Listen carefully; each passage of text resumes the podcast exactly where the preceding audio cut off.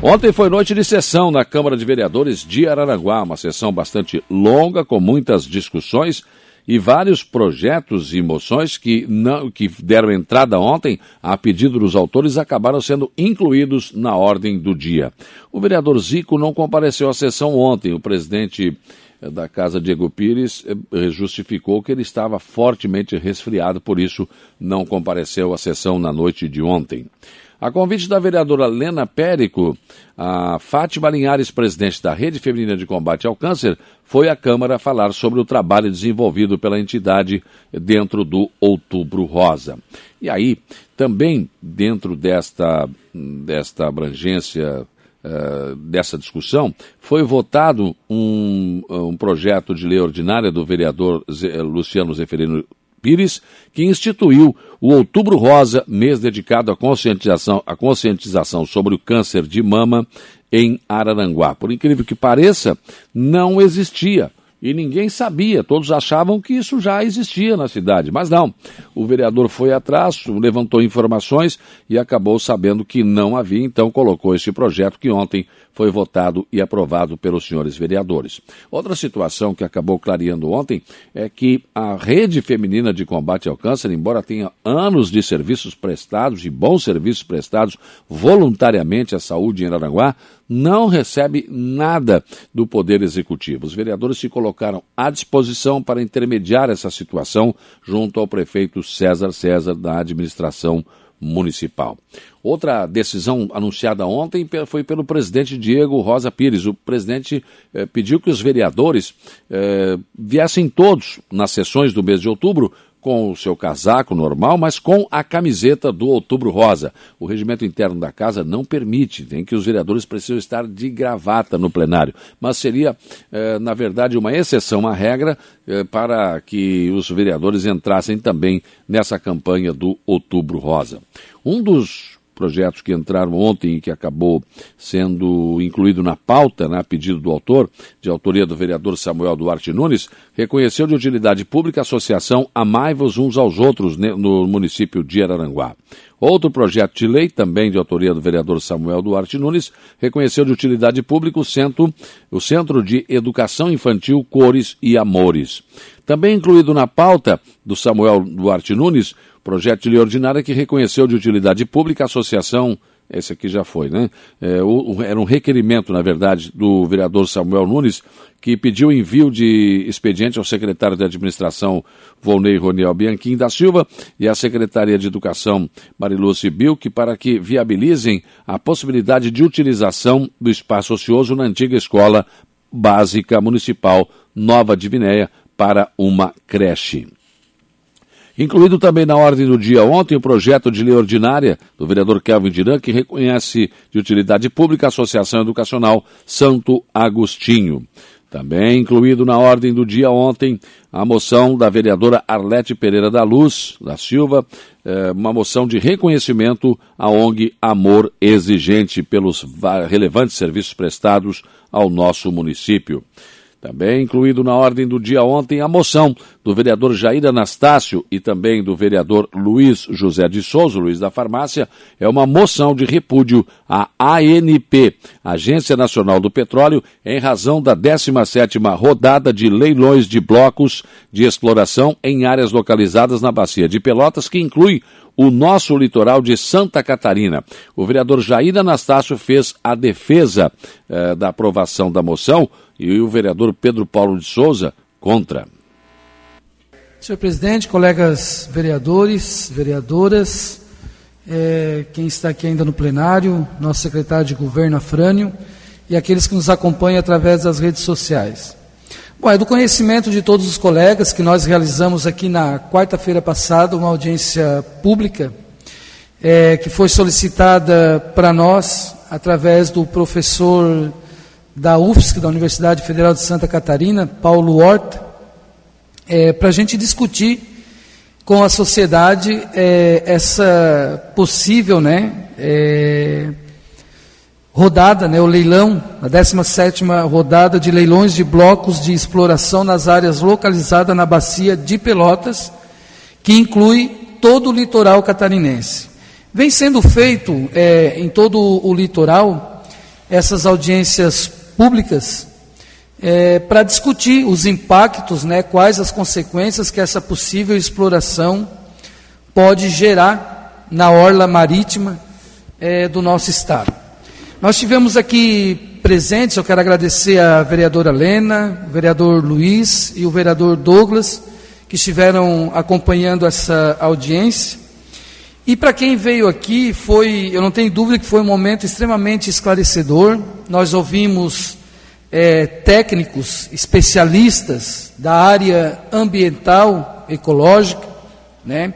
É, inclusive é, pessoas ligadas à exploração de petróleo é, aqui do, do nosso estado, que são doutores na área e que puderam esclarecer para nós, explicar para nós essa, essa, toda essa, essa proposta do governo federal e explicitar para nós os efeitos negativos que isso pode trazer para a nossa costa marítima e, inclusive, aqui né, para o nosso santuário ecológico, que é o balneário Morro dos Conventos, haja vista que uma das plataformas pode ser instalada né, aqui na, na nossa praia, no Morro dos Conventos, claro que mar adentro. É, foi falado sobre é, uma coisa que me chamou a atenção, depois os colegas podem me ajudar, que o que que é, as pessoas que estão preocupadas com essa instalação estão alegando? Não houve debate prévio, é, não houve estudo sobre o local aonde serão instaladas essas plataformas. É a grande questão. Né? Segundo é, os especialistas que estiveram aqui, eles não são contra a exploração de petróleo, porque ela já é algo que existe no nosso país.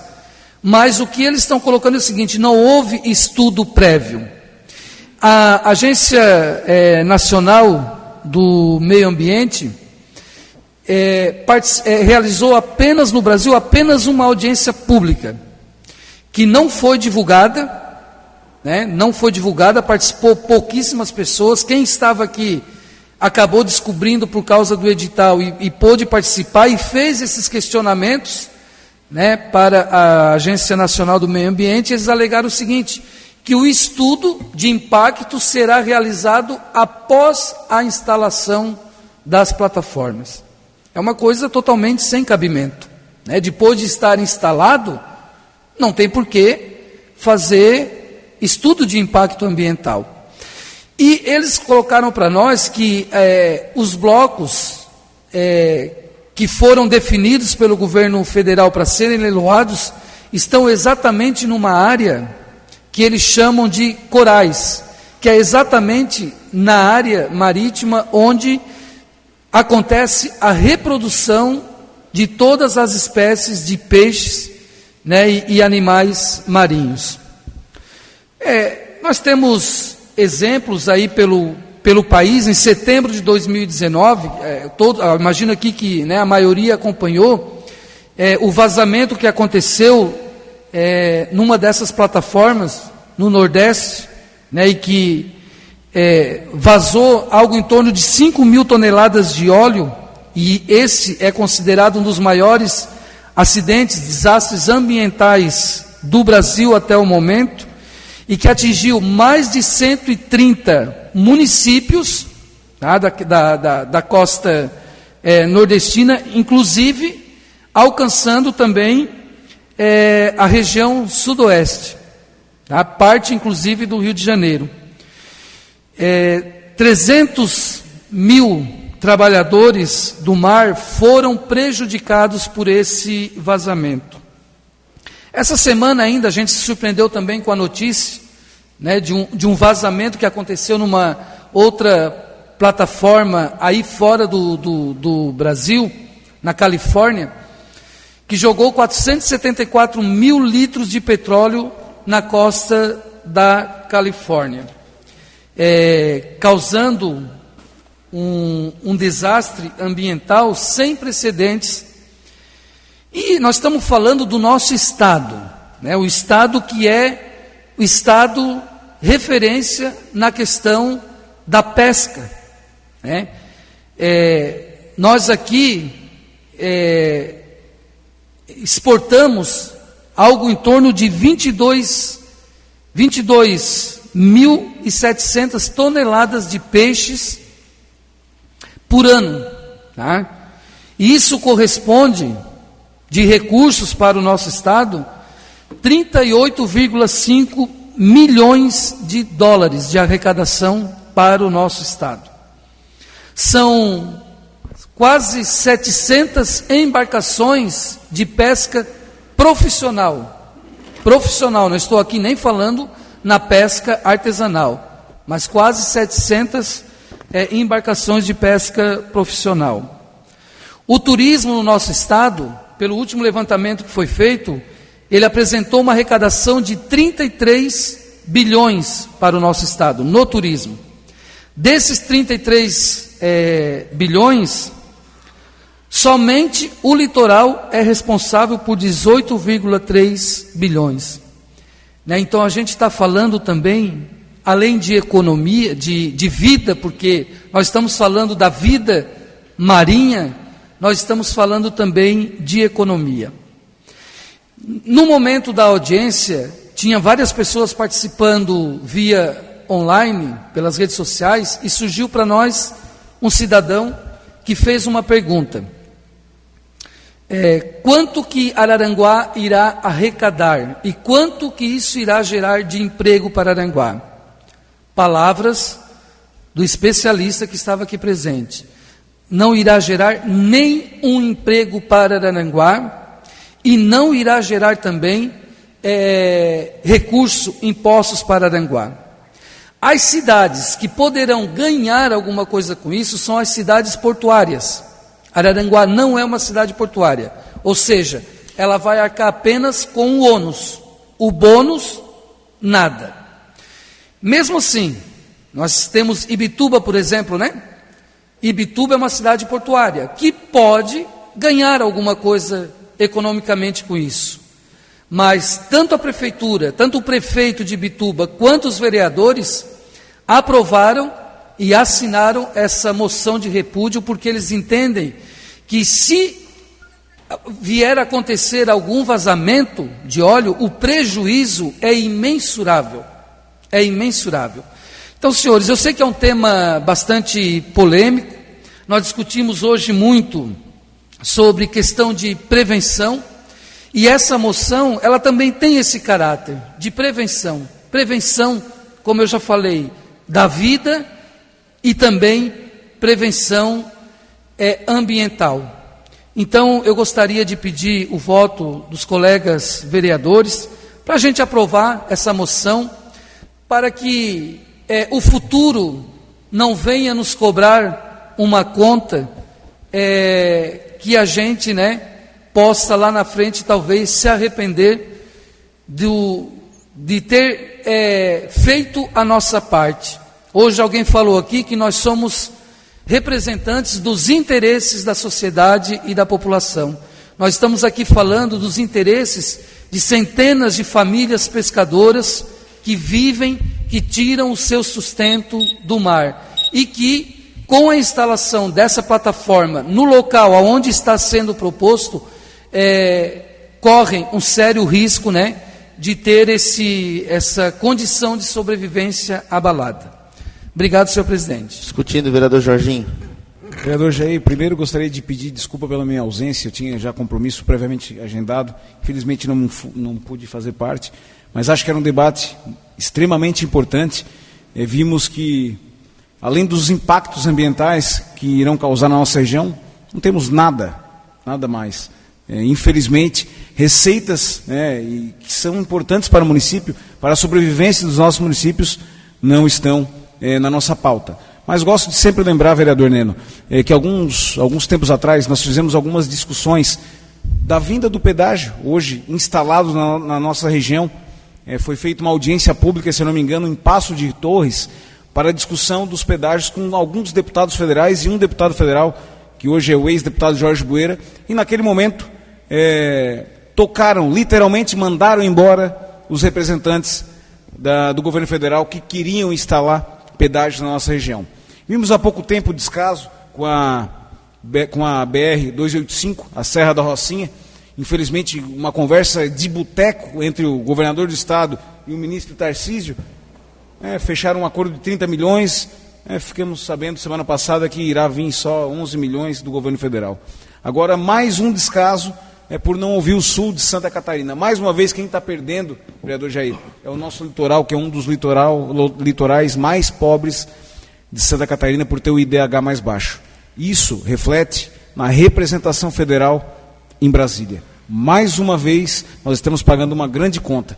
E essa conta não pode se repetir, vereador Luiz, novamente em 2023. A população tem que se conscientizar e votar em quem é da região. Por isso que a gente vai falar tanto o ano que vem em voto regional. Então fica aqui, vereador Jair, é, esse meu pedido de desculpas por não poder ter participado dessa grande audiência de importante relevância, porque mais uma vez o Sul vai levar só o ônus e o bônus fica na gaveta mais uma vez. Obrigado. Discutindo, senhor presidente. Discutindo, vereador Pedro Paulo de Souza. Eu vou usar a tribuna. Vereador Pedro Paulo de Souza, que desde a entrada do pedido desse requerimento já foi, se manifestou contrário e foi à tribuna fazer essa defesa também.